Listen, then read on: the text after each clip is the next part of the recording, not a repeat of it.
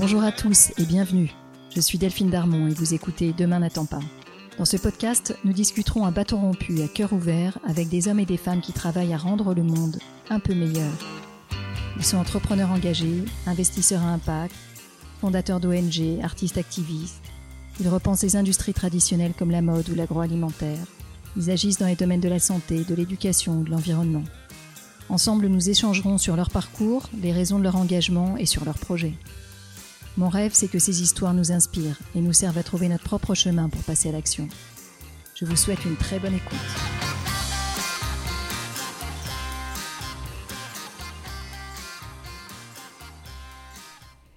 Savez-vous qu'en France, plus de 7 millions de femmes et d'hommes vivent de l'aide alimentaire? 7 millions de personnes, c'est un Français sur 10. Je suis resté bloqué sur ce chiffre quand j'ai commencé à regarder de plus près ce que faisait VRAC, la fédération montée par Boris Tavernier, l'invité de mon épisode. Alors j'ai continué à regarder et j'ai découvert qu'un Français sur cinq ne mangeait pas à sa faim, et même un sur trois parmi les moins de 35 ans. En fait, l'alimentation est toujours la variable d'ajustement dans les budgets les plus précaires, et une calorie de produits gras ou sucrés coûte en moyenne quatre fois moins cher qu'une calorie de fruits ou de légumes. Alors précarité alimentaire et malbouffe vont de pair. Mon invité, Boris Tavernier, s'est fixé comme mission de venir à bout de la précarité alimentaire. Il est parti sur le terrain, dans les quartiers, au pied des tours, pour rencontrer les habitants. Il a été dans les campagnes, aux alentours, pour rencontrer les agriculteurs locaux qui faisaient du bio et de l'agriculture raisonnée. Et il a monté VRAC, une association dont la mission est de donner à tous accès à une alimentation durable et de qualité. Cet épisode est le premier d'une série réalisée en collaboration avec Ashoka, l'extraordinaire ONG que je vous présentais lors de mon épisode précédent. Et Boris est un des quatre heureux fellows Ashoka de l'année 2021. Je vous souhaite une très bonne écoute et vous laisse en bonne compagnie. Bonjour Boris. Bonjour. Boris, est-ce que tu peux te présenter et nous raconter comment tu as grandi? Euh, donc moi je viens du Pas-de-Calais, euh, vraiment de, alors pas des mines, mais une cinquantaine de bornes, euh, la vallée de la Canche, donc la frontière avec la Somme, donc c'est plutôt plutôt le monde paysan. Et, et moi j'ai grandi dans une famille ouvrière où mes, parents ont arrêté l'école très tôt, à 14 ans, après le certificat d'études, et ont bossé à l'usine pour mon père et couturière pour ma mère. Euh, ce qui était à peu près euh, l'essentiel de, mes collègues, de mes amis de l'époque. Tous leurs parents étaient prolos, donc euh, j'ai vraiment grandi dans ce milieu-là. Donc évidemment, en, connaissant une forme de pauvreté, euh, on voyait bien que qu'on partait pas en vacances, qu'on pouvait pas s'acheter les mêmes habits que tout le monde, qu'il y avait quand même certaines inégalités. Mais la majorité était comme ça. Donc en fait, euh, il n'y a eu aucune euh, aucune souffrance quelconque sur ce constat de, pauvreté que j'ai fait que beaucoup plus tard. En fait, j'avais à manger, j'avais de quoi, j'avais des vêtements et j'étais pas malheureux du tout. Le gros manque pouvait être culturel, le bagage culturel que, que ne pouvait pas nous apporter la famille et que ne pouvait pas nous apporter le territoire pas de cinéma, pas de salle de concert, pas de théâtre, donc tout ça on le découvre beaucoup plus tard. Ça c'était un, manque assez fort, mais sinon euh, pas trop malheureux. Donc des études plus ou moins studieuses jusqu'au jusqu'au lycée, euh, parce qu'encore une fois, euh, quand, quand, vos parents arrêtent très tôt les études pour suivre leurs enfants, c'est compliqué. Et moi ma mère me faisait tout réciter par cœur, tout le temps, tout le temps, tout le temps. Et si j'avais si j'arrivais à réciter tout par cœur, c'était bon. Je connaissais mal le son. Après au lycée c'était ouais ouais bah, il fallait évidemment c'est un classique. En tout cas, les parents veulent pas euh, que, que, tu que, que, tu vives dans, dans les mêmes conditions qu'eux, quoi. Ce que, ce que je peux comprendre, d'être à l'usine du matin au soir, du soir au matin dans des conditions très difficiles, à finir euh, broyé par le métier euh, et euh, travailler handicapé. Donc je... Mais sauf que quand t'es gamin, tu t'en rends pas forcément compte. Tu dis, ouais, ça saoule là de devoir tout apprendre par cœur tout le temps. Donc quand elle a pas pu, en tout cas, continuer parce que c'était trop difficile, il y a eu un petit relâchement qui fait que j'ai eu le bac un peu à l'arrache et après j'ai tenté l'université, mais ça n'a pas été une grande histoire d'amour. Tu t'imaginais rester dans le Pas-de-Calais après, après tes études? Non, parce que c'est soit tu réussis tes études, effectivement, pour la grande majorité, tu restes à Lille et tu t'installes euh, à Lille, qui est quand même la, grosse ville hyper dynamique de la région. Euh, et sinon, c'est quand même compliqué. Moi, j'ai arrêté, donc j'ai fait des, années de fac infructueuses. Euh, les possibilités, c'est, de travailler euh, dans l'usine de, fabrication de saucisses et, des emplois jeunes. Donc, il y avait, pas de travail, une précarité économique qui commençait à être forte. moi, la ville dans laquelle j'ai grandi, qui, pouvait être très vivante dans les années 80, s'est écroulée au cours des années 90-2000 avec plus d'usines, plus de travail. Aujourd'hui, on est une ville de moins de 4000 habitants où le taux de pauvreté est de 35%, 40%, t'es obligé de partir en fait quoi. Et moi je connaissais, j'avais deux amis à Lyon, je suis bah Lyon c'est une grosse ville, Rhône-Alpes ça a l'air d'être une région riche, plus que nous en tout cas, je trouverais du boulot là-bas. Donc du coup tu pars sur Lyon et là quelque part euh, tu viens chercher un job mais tu sais pas lequel. Ah oui, clairement, pas du tout. Là, c'est, euh, on est en mode survie. Euh, donc, je squatte chez des copains, je fais un peu d'intérim et je me retrouve euh, à bosser dans un magasin de jouets. Je vais voir le directeur. Je lui dis, bah, si on agrandit votre magasin, vous allez recruter. Moi, je cherche du boulot. Et le directeur venait de Dunkerque et la Solidarité Ch'ti a agi et m'a embauché. donc, ce qui était à la fois un, beau cadeau, mais aussi un cadeau empoisonné de me retrouver dans, dans, dans, ouais, dans un magasin, dans un centre commercial énorme, dans, dans la grande distribution après, ouais, moi, ce qui m'a sauvé, c'est que j'aime les gens. Donc, euh, j'essayais de, voilà, c'était de, te trouver du sens en échangeant avec les personnes qui venaient, avec les gamins, et, euh, et en essayant de les conseiller les mieux possible. Après, en termes de valeur, évidemment que c'était pas possible, quoi. Donc, au bout d'un an, 11 mois, je crois. Mais parce qu'ils m'ont viré, hein, j'allais pas partir. on a fait une petite, grève. Euh, il n'y avait jamais eu de grève dans ce magasin. Et, euh, en fait, ils avaient refusé de, signer la charte qui était portée par euh, Artisans du Monde à l'époque, éthique sur l'étiquette, sur le travail des enfants en Chine. Et je me dis, s'ils sont capables de, refuser cette avancée sociale, je n'ai rien à faire dans un endroit comme ça. Donc, on a un petit peu, un petit peu mis le bazar. Et puis après Noël, j'ai été remercié. Mais et là, c'était un vrai cadeau parce que ça m'a permis euh, de pouvoir faire autre chose, plus en lien avec mes, valeurs, mes idées euh, et mes envies. Tu montes un restaurant très vite, tu, rencontres deux copains euh, qui, qui t'amènent dans cette aventure? Et effectivement, j'ai ces deux amis qui avaient déjà l'idée de monter un bar depuis longtemps, qui eux avaient une bonne conscience politique. On est au début des années 2000, on est, euh, on est encore, il y a José Bové qui est, très présent, il y a le mouvement altermondialiste qui est très fort, Attaque euh, qui est aussi euh, bien en place au niveau national. Et, et, on rêve de José Bové qui démonte le McDo de Millau en 99 et en 2002 on part tous les trois euh, jusqu'au McDo de Millau, euh, à pied, en stop, en vélo, euh, une sorte de pèlerinage. Et puis on commence à parler de, de ce projet de, bar. Et on voulait vraiment qu'il soit, cohérent avec nos idées. Donc on, a monté une, une coopérative, une scope, alors qu'on était en bar, restaurant, salle de spectacle, alors qu'aucun de nous était cuistot. Donc on a d'abord monté un petit restaurant clandestin dans la coloc, où on s'est entraîné. mais l'angle, c'était pas l'accès à des produits bio locaux, c'était plutôt le soutien au monde paysan on était vraiment dans ce, dans ce milieu-là. Euh, on voyait qu'il y avait plein de paysans qui bossaient super bien, qui avaient soit pas de débouchés, qui vivaient très mal. Aujourd'hui, on est à deux paysans par jour qui se suicident, quoi. Donc c'est quand même assez dramatique. Et donc nous, on était vraiment là-dessus. Et du coup, bah, en face, voilà, ça nous permettait, on voulait vraiment avoir cette volonté de démocratiser les bons produits, de montrer que ça coûtait pas plus cher, d'avoir une consommation différente, en tout cas dans un, bar. Quand tu lis cette expérience, enfin, quand j'étais en train de préparer notre rencontre, quand tu, quand tu regardes ça, quelque part, on se dit qu'il y a tout vrac en germe. Euh, et pourtant, c'est une expérience qui n'a rien à voir. Vous êtes sur un site, mais il y a tout vrac en germe parce que déjà, euh, comme tu viens de le dire, il y a l'accès à des bons produits locaux, bio si possible, le soutien au monde agricole, euh, une accessibilité prix. Euh, et puis, bon, tu as même euh, l'idée de la convivialité autour des, repas, voire d'un peu d'éducation alimentaire.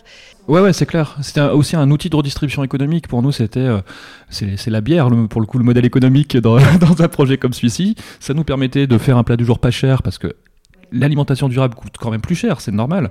L'agneau du budget à côté de Lyon, je le payais au moins deux fois plus cher que si j'achetais de l'agneau de Nouvelle-Zélande euh, chez Metro, quoi. Donc euh, ça a un coût, donc on marge moins.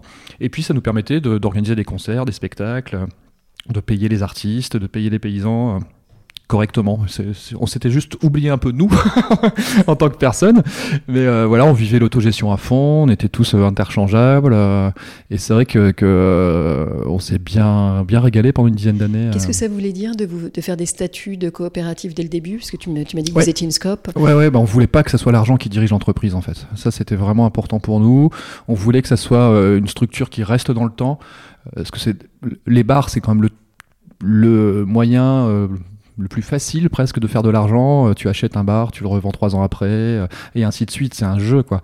Et nous, l'objectif, c'est que ça reste 100 ans. Donc, euh, on part sans rien, mais au moins le lieu existe toujours. Et là, le lieu existe toujours après 17 ans, sans qu'il y ait aucun des fondateurs dedans. Aujourd'hui, il n'y a plus qu'une seule personne avec qui j'ai pu bosser et qui est à l'intérieur. Et, ça, c'est plutôt une, une réussite pour, pour nous. Tu avais déjà plus ou moins en tête le projet de VRAC? J'avais pas VRAC en tête, mais je savais que de l'autre côté du pont, c'était euh, une aventure collective. On était trois. Et, euh, et je, je, savais que je voulais partir tout seul, j'avais besoin d'un peu de solitude dans un projet, euh, mais il fallait trouver de la confiance aussi. Donc euh, de reprendre des études seul et de réussir euh, à intégrer un master 2 et de l'obtenir, ça a été euh, pour moi... Bac plus 5. Bah, déjà j'arrive à Bac plus 5. Donc là les parents sont contents.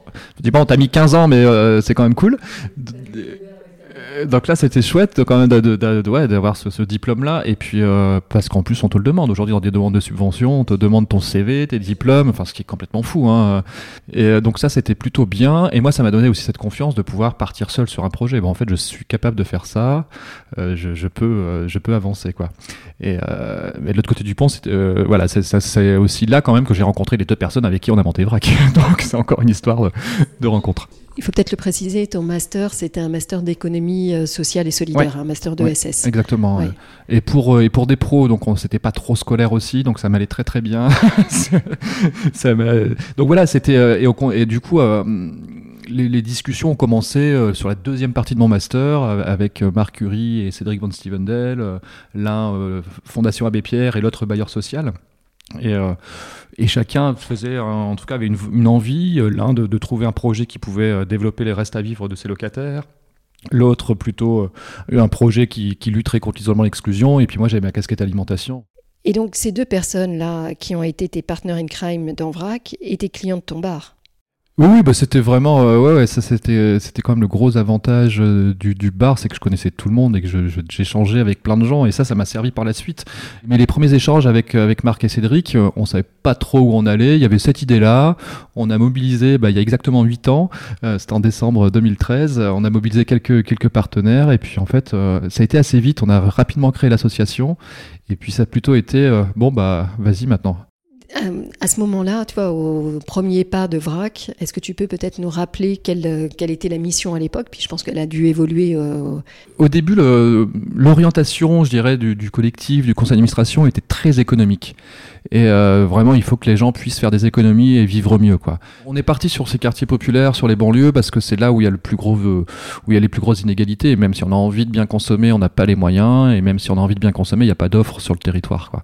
Mais, mais moi, euh, très vite, je leur dis, bah, écoutez, si, si l'objectif est simplement économique, euh, c'est clairement pas moi qui vais monter le projet.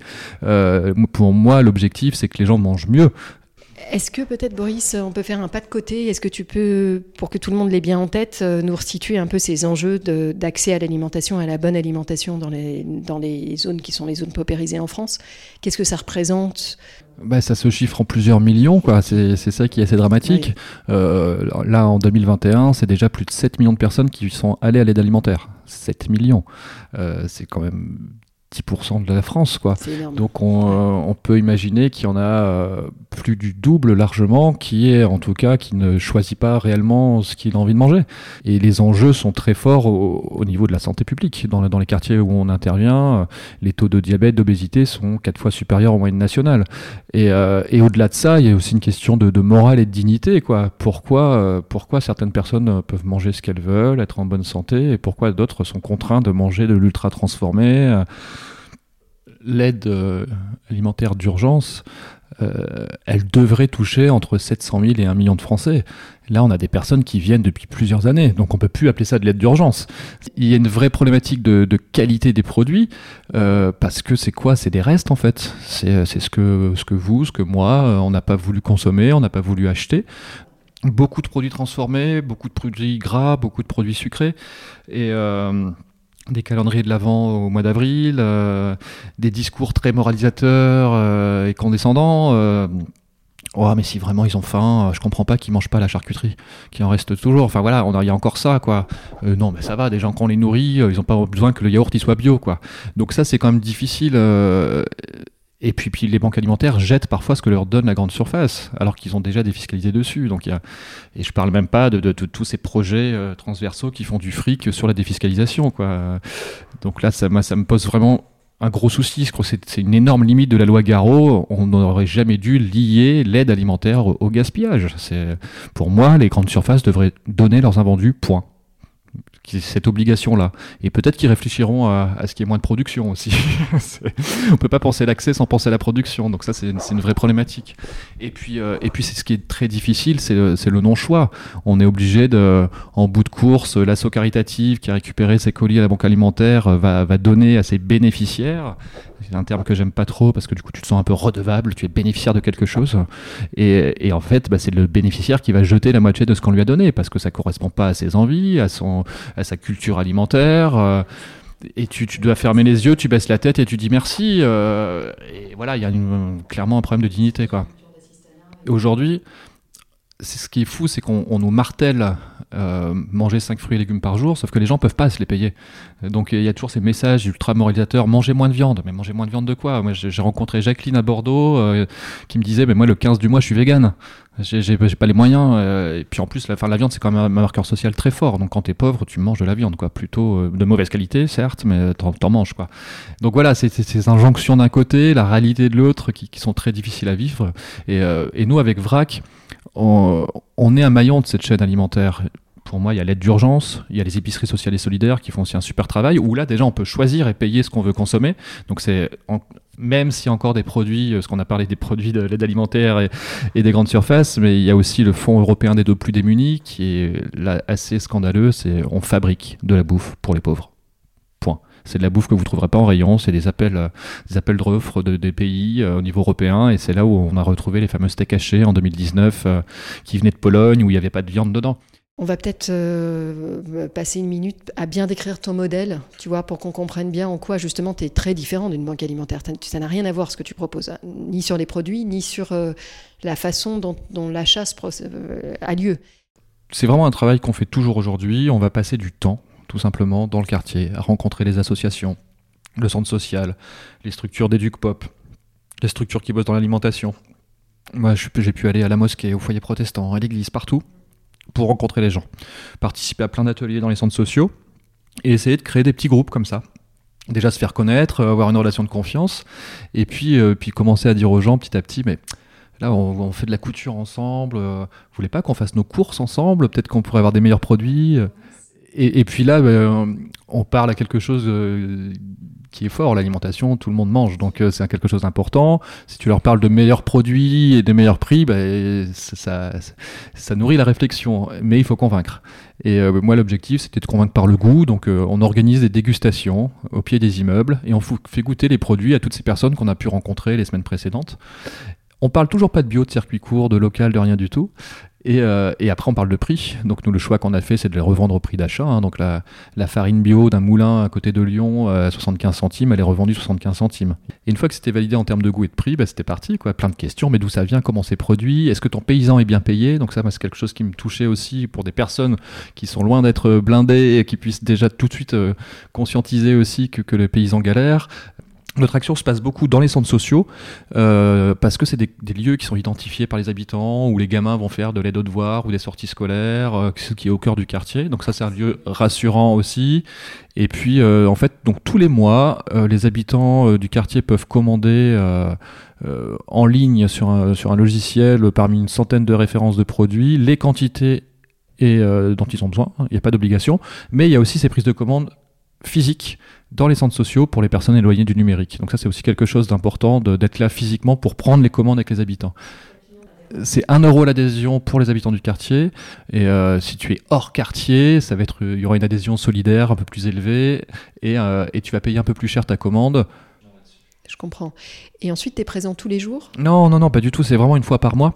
Euh, parce que euh, ce que, ce que j'explique là à l'échelle d'un quartier, si on parle, si on prend encore l'exemple de Lyon, on est dans 17 quartiers. Donc euh, il y a deux semaines, il y a deux semaines complètes de prise de commande, deux semaines de, distribution. Là, les, adhérents vont venir avec leur emballage, avec leurs bouteilles, et puis on va jouer à la marchande. On, a, on a créé une épicerie éphémère dans le centre social. Donc c'est clairement un projet qui est économique de permettre à des personnes d'acheter des produits qui pouvaient pas se payer, de permettre aussi à des paysans de de, trouver des nouveaux circuits de distribution. Alors le lien social est très très fort aussi. On pourrait récupérer notre commande en, quelques minutes et puis en fait on reste euh, on reste toute l'après-midi. Ça c'est hyper euh, hyper important euh, autour de la santé, de l'environnement et, de la citoyenneté. la place des personnes, des habitants, des, adhérents, c'est, c'est pas juste des petites mains qui viennent nous aider à monter une épicerie quoi, le temps d'une journée. C'est aussi, ils sont aussi dans la gouvernance de l'association. Donc il y a un collège habitant dans chaque, dans chaque structure VRAC. Tu peux nous dire où, t'en es aujourd'hui dans ton déploiement? Parce que tu as commencé sur la ville de Lyon, un quartier, puis deux quartiers, puis beaucoup de quartiers. Euh, et aujourd'hui, tu as, as, essaimé sur toute la France. T'en es où? Euh, J'en suis à la question quand est-ce que ça s'arrête à un moment donné d'essaimer euh, Non, mais c'est une vraie, c'est une vraie réflexion. On n'est pas, on sait que qu'on va jamais remplacer la grande distribution avec nos petites actions très locales. Aujourd'hui, on est dans 13 métropoles de France. On a, plus de 60 groupements d'achat dans 60 quartiers populaires. Et, et on sait que, que voilà, nous l'objectif c'était de pouvoir euh, peser euh, dans le débat politique, c'est de par nos actions de terrain, de montrer, bah, regardez, ça fonctionne, regardez, euh, les gens se sentent considérés, ils mangent mieux, ils ont, voilà, ça, on, réduit les inégalités et c'est de pouvoir euh, réussir à changer les politiques publiques. Quelle politique tu, tu rêves de changer? Ah bah il y en a sur, bah, sur l'alimentation déjà. moi clairement l'objectif, bah, aujourd'hui il n'y a qu'un seul projet universel qui peut permettre à tout le monde de bien manger et aux paysans de mieux vivre et de mieux produire, c'est la sécurité sociale de l'alimentation, qui est, qui réfléchie depuis quelques années euh, par euh, le réseau CIVAM, par euh, Ingénieurs sans frontières, par la Confédération paysanne et, et d'autres chercheurs, c'est que, que chaque travailleur puisse avoir 150 euros par mois à utiliser pour sa consommation alimentaire et, et fléché, euh, en tout cas euh, par conventionnement, sur, sur des structures ou des produits euh, qui sont durables. Euh, et il n'y a rien d'autre aujourd'hui. Et, l'universalité est importante. Parce qu'on dit toujours euh, faire une politique pour les pauvres, c'est une pauvre politique, quoi. Et, il faut sortir de ça. Quand vous allez chez le médecin, euh, vous êtes remboursé, quels que soient vos revenus ou presque. et ben, ça devrait être pareil pour la bouffe. On dit que l'alimentation c'est la santé, donc ça devrait être la. Donc voilà, nous on, défend ça. Si, si, demain on arrive à avoir ça, en tout cas le projet VRAC tel qu'il est sera plus, euh, n'existera plus et ça sera tant mieux. Mais on anticipe, hein, on prépare déjà plein d'autres choses. Alors, on va peut-être euh, faire un arrêt sur MH sur ce plein d'autres choses parce que j'ai compris que tu débordais d'initiatives de partout. Maintenant, maintenant que tu as maillé, quelque part. Mais c'est qu'on a fait plein de petits. On est, on est 40 salariés maintenant, alors que j'étais encore tout seul il y a 6-7 ans. Donc, euh, ils ont plein d'idées aussi. Quoi. Alors au passage, tu as raflé tous les prix. Tu peux peut-être nous en citer quelques-uns, mais ah bah on a eu la, fondation La France s'engage en 2017, qui, a été vraiment, euh, ce qui nous a vraiment permis de développer. Mais moi au début, je voulais, moi j'étais très bien dans mes quartiers avec mon sac à dos, mon couteau à fromage, rencontrer les gens. Mais du coup, tu es obligé de changer de boulot. Et ça, c'est quelque chose euh, que j'avais pas anticipé et qu'on nous dit pas forcément dans un parcours euh, quand on entreprend quelque chose que, que ton boulot peut vraiment évoluer. Et euh, donc tu te retrouves à faire du développement, aller euh, développer le projet sur dans d'autres villes, à Strasbourg, à Bordeaux. Et, et en fait, tu, tu es aussi moins sur le terrain. Donc c'est quelque chose qui est un petit peu difficile. Enfin moi, c'est quelque chose que j'ai même un peu de mal à, à, vivre parfois. Moi, aujourd'hui, mon travail, ça va être essentiellement le développement, le plaidoyer politique et la recherche de fonds. Oui, parce qu'en même temps, c'est aussi par ce travail de développement et par euh, les, différents prix conventionnés là, que, euh, que tu as pu essaimer, que tu as pu toucher. Euh, je crois qu'aujourd'hui, vous avez près de 4000 familles. Qui... Ouais, ouais, et puis, mais avec avec 13 assos, dont, dont 5 ou 6 qui, sont, qui viennent de naître. Donc en fait, ça, l'objectif, c'est, vraiment de doubler VRAC là, dans, dans la prochaine euh, année et demie.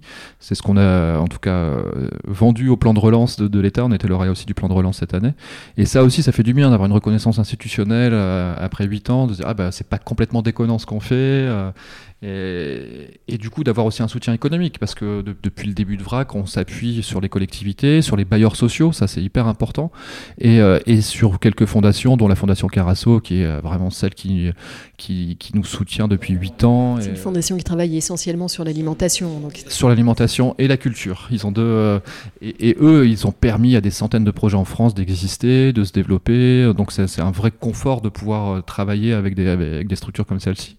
Mais et puis surtout, au-delà de, l'injonction perpétuelle, euh, c'est quoi votre modèle économique euh, nous, on est un petit peu des parias du monde associatif parce qu'aujourd'hui, tu n'as plus le droit en fait. Les subventions sont sales. C'est euh, quelque chose qui est, qui est assez fou. On doit à la fois répondre à un besoin sociétal qui n'est pas satisfait et on doit générer du fric. Alors du coup, on, triche, on dit qu'on fait des levées de fonds. Auprès de fondations et, de municipalités. Ouais, mais comme, ça, mais, comme ça, ça marche, parce que ça fait grosse ONG. Non, mais non, on fait des levées de fonds. Ah, ok. Et si, si tu dis qu'on vit de subventions, ah, c'est dingue. Enfin, moi, je trouve ça, je trouve ça très, très dingue. Donc, il y a quand même beaucoup de choses à faire là-dessus aussi. Euh tu as voulu te focaliser dès le début sur ta mission et à 100% dessus, et c'est une mission sociale. Après, on avait cette chance d'avoir la Fondation Abbé Pierre avec nous dès le départ, d'avoir les bailleurs sociaux. Ça, c'est aussi un, petit conseil de François Soulage, hein, qui est d'ailleurs administrateur de la France s'engage et, un ancien du Secours Cato, qui me disait que justement, quand tu, ne peux pas générer de l'argent par toi-même, euh, il faut que tu t'adosses à des structures fortes. Et les bailleurs, ils sont présents dans tous les QPV de France, euh, et, c'est important de, le dire aussi, ils financent énormément d'associations. Euh, il y, a, y gros des engagements de l'État dans les banlieues, hormis dans la construction. Euh, et c'est les bailleurs qui font le taf, quoi. Donc ils ont, une, ils ont des exos de charge aussi quand ils financent des projets, mais c'est assez dingue. Et ça, le grand public ne le sait pas. Là, on est en pleine euh, campagne de collecte de dons, euh, c'est notre première tentative. Euh, ça, plutôt, on va plutôt appeler ça une campagne de communication vu les résultats économiques. Mais bon. C'est une collecte auprès, auprès du grand public, du coup. Ouais, du grand public. On, on, se tente ça. On a, on a fait un beau boulot avec, euh, avec Elsa, la responsable de communication, qui a fait un super taf. Tu fais ça sur une plateforme ou On a fait ça avec une agence, on remet notre compétences, donc on a toujours trouver les bons plans moins chers que gratuits. Et puis, puis, à la fois, ça permet de véhiculer un message sur ces questions de justice alimentaire, d'inégalité après, voilà, en termes économiques, on est beaucoup trop petit par rapport à, tous ceux qui sont en campagne en ce moment. Donc là, y a, voilà, ça c'est le projet de, fin d'année. Le, gros projet, c'est quand même de doubler VRAC d'ici à, à fin 2022, début 2023. Il y a une arrivée en Belgique. Euh, début janvier. Donc, euh, VRAC Bruxelles est en train de naître. Et puis, euh, après, on est en train de construire aussi notre première maison de l'alimentation. On a récupéré une pharmacie qui était en train de déménager, qui, allait être à l'abandon, qui appartenait à un bailleur social dans un quartier politique de la ville de Lyon, qui, a eu le label quartier fertile de, l'Agence nationale de rénovation urbaine. Donc, il y a eu des moyens.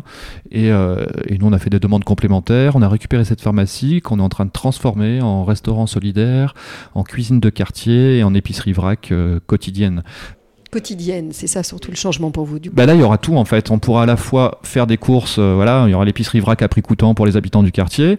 Euh, on pourra venir manger pour moins cher qu'un kebab, un plat du jour. Équilibré et, nutritif. On va essayer en tout cas, mais, mais ouais, mais un peu, le, gras c'est bon aussi des fois quand même. Hein. Faut pas oublier le plaisir dans la bouffe. Et, et puis les cuisines de quartier, ça c'est un projet qui vient du Québec et qu'on retrouve aussi en Belgique, où, où, bah, où tout simplement on, on ouvre la cuisine aux habitants du quartier qui vont venir faire leurs courses chez Vrac cuisiner ensemble. Donc euh, vous venez à 5-6 personnes et vous cuisinez et vous repartez avec des plats pour la semaine. Et, ça c'est aussi quelque chose d'important parce que il n'y a pas que l'accès aux produits en fait, mais, tout bêtement, euh, la cuisiner avec un four, ça consomme 30% de plus que, réchauffer quelque chose au micro-ondes. Donc de pouvoir aussi économiser sur les fluides et d'être ensemble pour, pour préparer à manger pendant que l'un garde les enfants. Euh. donc ça, ça, ça, va ouvrir en début d'année, ouais, vers le mois de mars. Donc ouais, ça c'est un gros projet. Et puis là, on est en train aussi de développer une, une flotte de vélos popotes. Donc dans le côté sensibilisation, c'est Bordeaux, Vrac Bordeaux qui avait lancé ça, où on a, ils ont fabriqué un vélo cargo, mais qui se transforme en cuisine. Donc ils arrivent dans les quartiers avec ça, au cœur du quartier, ils déplient tout, et là vous avez les plaques, euh, le four, euh, et on cuisine avec les habitants, on fait des ateliers de cuisine euh, en plein cœur des quartiers. Et puis tout un gros travail aussi autour de, de la politisation du discours des personnes. Euh, là aujourd'hui, le plaidoyer, c'est dans VRAC, c'est essentiellement moi qui le porte, avec plus ou moins de réussite selon les interlocuteurs. Mais moi, je trouve que c'est toujours plus fort quand c'est les personnes qui vivent euh, des difficultés, qui, puissent en parler, mais ça s'accompagne. Donc on a, on a lancé euh, à Lyon et à, Paris euh, des, premières assemblées citoyennes où on, recueille déjà ne serait-ce que le rapport des personnes à leur alimentation et on a des discours forts. Bah, je, dois, je dois choisir entre, entre la cantine et, et acheter des vêtements. Voilà, il y a des, choses qui bah, je peux pas, j'accepte jamais une, une, invitation parce que je peux pas la rendre. Donc voilà, de, de libérer déjà cette parole-là, de la faire monter un peu en en, compétences et puis après voilà de pouvoir communiquer dessus euh, avant la campagne dans l'idéal. Euh, avant de commencer l'émission, on, on, échangeait deux minutes également sur, euh, sur, les problèmes, sur la naissance de ces enjeux alimentaires plus jeunes encore, et sur la façon dont on pouvait travailler avec les cantines, avec les écoles. Bah, les, enfants, il y, a un gros enjeu là-dessus. C'est les, les, consommateurs de demain ils sont aussi prescripteurs pour leurs parents. Et euh, donc il y a plusieurs assos hein, qui travaillent là-dessus. Euh, nous en Rhône-Alpes, il y a Réseau Marguerite, il y a l'école comestible qui intervient dans les collèges. Euh, et, nous, on a pu faire tout un travail avec des gamins à Vénissieux, au Minguette, avec des élèves de 6e, où on les a amenés chez des producteurs, chez un horticulteur. en, cours, ils, travaillaient en dessin, ils travaillaient le dressage d'une assiette. Ils ont créé leur potager dans leur, dans leur cours de, de récréation. on les a amenés à l'Institut Paul Bocuse et on a fini avec un grand concours de cuisine dans le collège. Et, euh, et ça, ça fait bouger les gamins. Et on a fait un petit film là-dessus qui s'appelle Jeune Pousse, qui, fait une vingtaine de minutes. Et, euh, et, ça, ça les fait bouger à fond. Euh, Boris, deux petites questions que j'aime bien poser en fin d'émission. Est-ce que dans, tes rencontres, dans tes longs trajets en train pour, sillonner la France, est-ce que tu, as lu récemment un livre ou vu récemment un film que tu aimerais nous recommander sur ton thème Ou pas du tout, mais euh, tu vois, avec les semaines peut-être de congés qui vont arriver, euh, qui, nous, qui nous nourriraient au sens spirituel du terme? Euh, en termes de film, je ne peux que vous conseiller La Fracture de Catherine Orsini, euh, qui, traite plutôt de, l'état de l'hôpital public euh, en France aujourd'hui et, de, des Gilets jaunes. Donc c'est un film plutôt engagé, très bien joué, qui à la fois te met en colère, mais te fait aussi un peu sourire et, pleurer. Donc c'est vraiment un très beau film à voir. À qui t'aimerais passer le micro? J'aimerais le passer à tellement de monde le micro. Euh, le micro, j'aimerais bien en fait le passer à, Jordan. Jordan, c'est euh, c'est un mec qu'on a rencontré à Soumoulou dans le sud-ouest quand on faisait notre livre euh, Ensemble pour mieux se nourrir et, qui, avait des paroles très fortes en parlant de l'aide alimentaire. Il nous disait on, nous dit toujours mieux vaut ça que rien. Et nous, on dit non, en fait, on préfère rien que ça. Et qui s'est mobilisé avec des habitants de son village pour créer des jardins pour nourrir les habitants.